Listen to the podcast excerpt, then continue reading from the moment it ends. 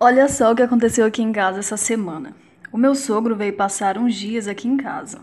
E como estava nessa correria de começo das aulas, do, do meu curso fechado, eu estava sem tempo nenhum para fazer almoços. E como já enjoamos de comidas de restaurantes, eu precisava de uma estratégia. Mas tinha que ser sutil, tinha que ser sutil, sabe? Uma vez que meu sogro tem um gênio forte é bem durão, assim como meu esposo.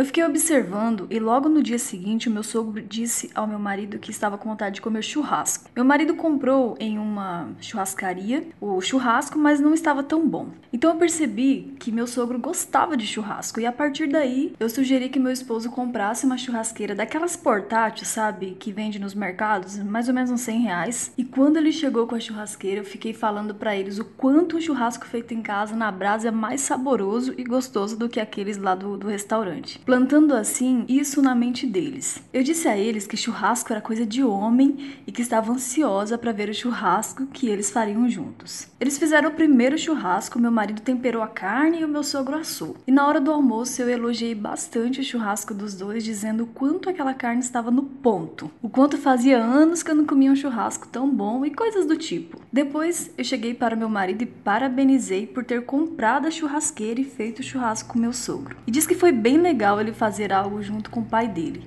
E que eu havia notado que o meu sogro tinha ficado bem feliz em fazer o churrasco com ele e disse que ele tinha de viver mais momentos assim com o pai dele. Eu digo isso porque meu marido é bem aficionado pelo trabalho, sabe? E não é de ter muito contato com as pessoas. Ou seja, eu montei um cenário onde, ao fazerem um churrasco, meu sogro tinha atenção do meu marido e meu marido estaria agindo como um bom filho para o meu sogro. E sabe, como resultado disso, já tem mais ou menos uns 15 dias que eles fazem o almoço praticamente todos os dias estão se divertindo bastante juntos. Acredito que nos últimos 15 anos o meu esposo não tenha passado tanto tempo assim legal, sabe, com meu sogro como agora. A diversão deles se tornou fazer o churrasco e eles vão juntos nos açougues, compram várias carnes diferentes, ficam pesquisando sobre frango, peixes, carne vermelha, testam temperos e às vezes até fazemos churrasco à noite no quintal, onde apagamos as luzes da casa, né, deixando só as luzes do fogo da churrasqueira. E da última vez nós assamos milho também na brasa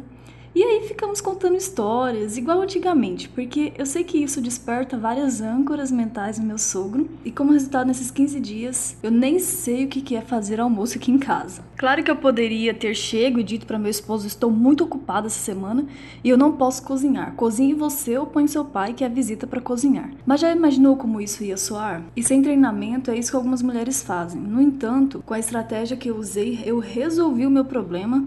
Eu fiz a hospedagem do meu sogro conosco ser cheia de momentos ótimos ao lado do filho dele, e meu marido pôde viver momentos incríveis ao lado do pai dele que não teria vivido se eu não tivesse feito isso. E isso é usar a estratégia correta. Isso é a arte honreda de relacionamentos. Eu aprofundo isso muito mais no meu curso fechado e lá eu ensino como você ser uma guerreira honreda que consegue fazer isso assim de forma bem natural em várias situações aí no seu dia a dia. Bem, era só isso. Eu queria compartilhar com você. Tchau, tchau.